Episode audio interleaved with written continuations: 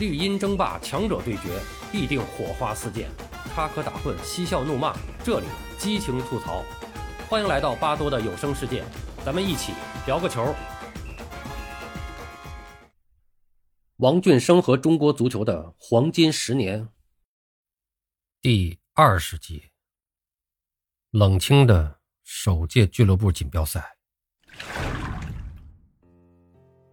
一九九二年十二月二十二号。到一九九三年的二月二十八号，中国足球协会在广东省的六市一镇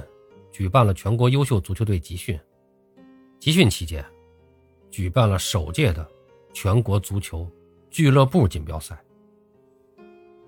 应该说，这次比赛是中国足球职业化道路上一个标志性的、节点性的一个事件。这是一次实验性质的比赛。是个试点性质。那么当时参加比赛的有八支俱乐部，他们分别是辽宁东药、广州太阳神、大连华路、八一九九九、北京国安、广东宏远、上海艾克发和佛山队参加了这次比赛。那么应该说，当时所谓的俱乐部啊，还仅仅是机构上成立了这么一个俱乐部，然后。是，由企业进行赞助。当时企业出现的身份还主要是广告赞助这么一个身份，并没有参与到球队的管理当中来。球队当时还没有跟体委脱钩，还是在体委下，在足协下管理。但是这是一个过渡期，俱乐部的形态从外形上初步先建成了。那么这八支球队，我们现在可以看啊，辽宁东药、广州太阳神，还有八一。还有北京国安，包括广东宏远，当然还有这个上海埃克发，就是这几支队都是后来九四年开始的职业联赛，然后在相当长一段时间，在职业联赛初期，他们都是中国职业足球的主力军。那么这里边只有北京国安一家俱乐部，应该说这个名字，俱乐部的名称到现在还保留着，这个也是很不容易啊，因为中间经历了咱们知道前两年这个中姓名的。改革的这个问题，而且北京国安也并不是没有换过东家，现在他们也已经是这个中信集团下面这个国安公司已经已经全面退出了，现在是北京中赫集团接手俱乐部，但是俱乐部的名字始终保留成北京国安。应该说，北京中赫还是非常有格局、有情怀的。当时中赫入主国安以后，并不是说没想过改名字。但是最初中赫想的调整俱乐部的名称或者说队名，他们想的是，并没有说把北京国安改成北京中赫，他们想的是改成叫什么北京 FC。也就是说，实际上他们那个时候想的就已经有了这个，就像足协后来提出那个，就是说想做你们这个俱乐部要去这个企业化，然后打造这个百年俱乐部。要知道，中赫当时提出这个想法的时候，足协还没有提这个中性名的要求。但是钟赫想的就是要逐步过渡，来循序渐进的来完成这个事儿。但是在他接手国安以后，通过几年的这个管理和运作以后呢，他确实也发现，北京国安这几个字儿，确实在，在北京球迷心中，确实是占的这个分量太重了。他已经形成了一个一个球队俱乐部的这种符号文化印记，是不能轻易改的。那么随后呢，在这个足协提出了。中姓名改革的这个政策以后呢，那么这个北京中赫跟北京国安呢反复的协商，那么通过这个股权转让这种运作，中赫呢是把这个国安的这个所有的这个股权全部买断，这样的话呢，国安公司跟这个国安俱乐部呢没有任何的关系，完全剥离开，这样把这个北京国安这个俱乐部的名称完整的保存下来，那么能够彻底的把它保存下来。应该说也确实的不容易，同时在这里面也是作为北京球迷的话，我觉得真的也应该感谢这个北京中赫。那么无论是说他们的董事长周金辉啊，还是说这个呃中赫这个公司本身，还是比较有格局，也是呃比较注重情怀的。那么尊重了北京球迷的内心愿望和他们的精神需求。呃，所以这里面插这么一段啊，就是看到这儿呢。这是咱们第一届，就首届俱乐部锦标赛，实际上就是足协杯的一个前身吧，或者说可以这么理解啊，可以这么理解。那么当时的八支队里面，从名称上来讲，俱乐部的名称上来讲，到现在唯一不变的只有一个北京国安了。那么九二年年底到九三年年初的这次比赛，是为即将于一九九四年全面展开的这个全国足球职业联赛做的一个非常有意义的探索。那么就是要在实践中摸索搞好中国足球职业联赛的一个规律。那么所以在这次的锦标赛的赛程安排上，还有比赛规则上，都是仿照欧洲这个职业联赛的这个做法，然后来进行的安排设置。因为这个所有的球队都集中在了广东进行冬训，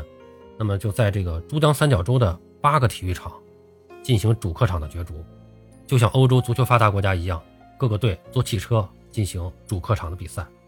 那么这是中国足球界首次引用国际足球的先进方法，来与中国的实际相结合。那么这样的比赛的场次安排，其实是一种模仿啊，模仿那种职业联赛的赛制来组织的一个比赛。那么这个比赛场次的安排，还有裁判员的派遣，都是采用与过去联赛不同的方法。那么这个具体这个。呃，安排建议呢，都是由这个李传奇领导的这个竞赛部提出来的，应该说也是得到了以王俊生为首的中国足协的这个领导层的赏识。两年以后啊，这个竞赛部的工作人员大多数都是纷纷得到提升，应该说跟这次的出色表现，包括职业联赛开始两年这个赛程安排啊、赛程的组织啊取得的成绩都是有很大关系的。那么首次的这个俱乐部锦标赛。这个比赛是分两个阶段进行，一共十轮，四十场比赛。最后呢，是辽宁东药队获得了冠军，广东宏远队和北京国安队分获二三名。啊，因为当时还在这个辽宁十连冠的这个这个后期，正好还到后期，辽宁队还是国内足球的老大。九三年，但是我们任何人都没有想到，那么辉煌的辽宁足球队，九三年其实也是。走到了他辉煌的顶点。那么，除了年初的这个比赛，他们拿到了这个锦标赛的冠军。呃，那年九三年是全运会，全运会，所以没有联赛。九三年咱们没有联赛，然后九四年又打职业联赛了。九三年的时候是打的全运会，全运会的时候是，当时因为是以省的名义参赛嘛，所以当时的辽宁队实际上是辽宁队、大连队、沈阳队三支队合在一起，当时的那个阵容。那实在是太强大了。当时的全运会在北京嘛，巴多也是亲自在现场看了很多场关于北京队和辽宁队的这种比赛。辽宁队的阵容当时实在是太强大了，就跟国家队没什么区别了。那么后来在这次全运会上，应该说这个辽宁队也是拿到了很轻松啊，一路的这个砍瓜切菜一般的就拿到了全运会的冠军。那么但是随后在九四年的这个职业联赛开始以后，辽宁队就逐步的开始没落。那么这也是说明，就是这种职业体制和专业体制的一个区别。其实说到根儿上，就是辽宁足球的落败，也是跟这个职业化是有关系的，跟职业化是有关系的。你不符合这种职业化的这种对这个足球发展的这个运动规律了。那么当时呢，这次锦标赛应该说观众一共有七万六千五百人到场，那么每场平均大概就是。每一场平均大概就是一千九百多人。根据当时的这个广东报纸的报道，就是天河体育场有一场比赛，只有十几个观众。哎，这个当时这个领导啊，就是李铁映、武少祖还有袁伟民等领导，是一月三号在佛山市体育场观看比赛的时候，这看台上根本就没有人。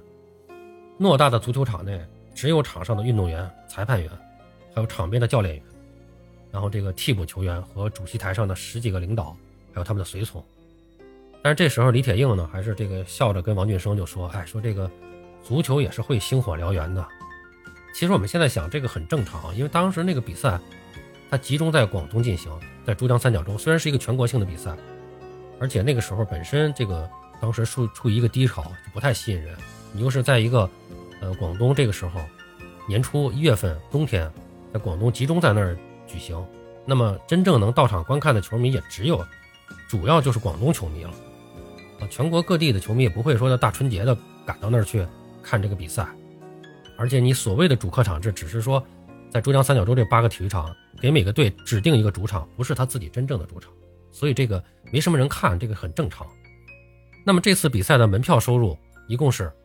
四十三万九千七百元，平均每场收入是一万零九百九十三元。那么各个体育场上缴的冠名广告费用共计是四十七万五千元。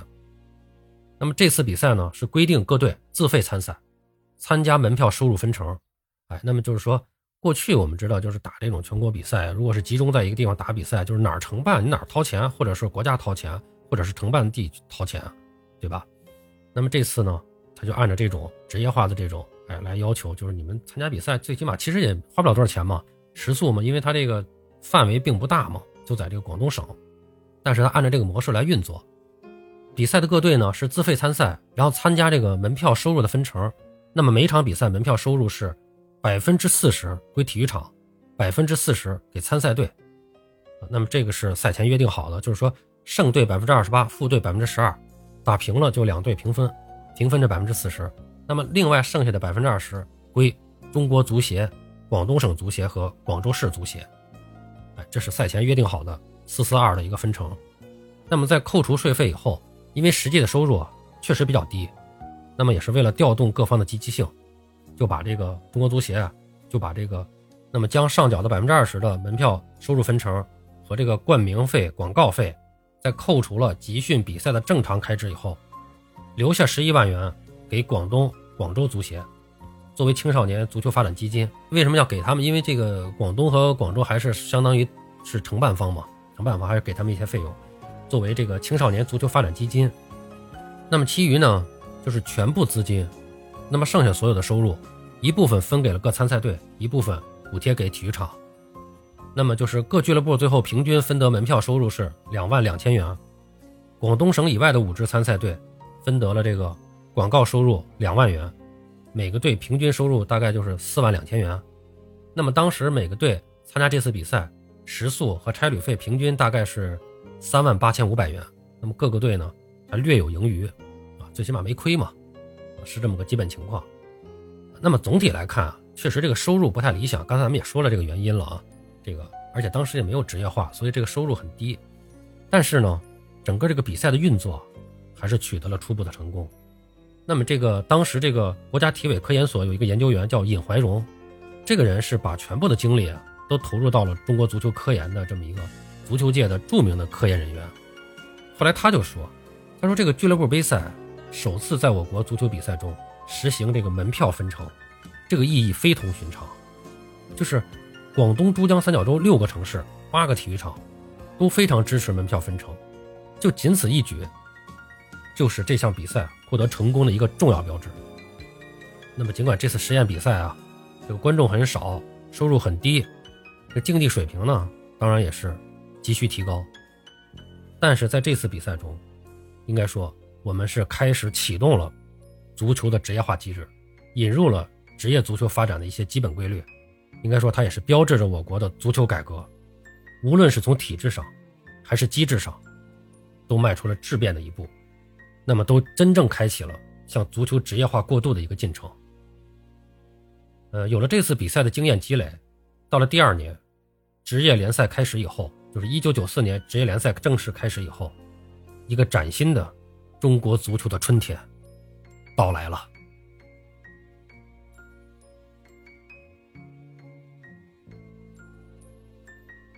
好了，朋友们，王俊生和中国足球的黄金十年，今天我们就讲到这儿，我们下期继续。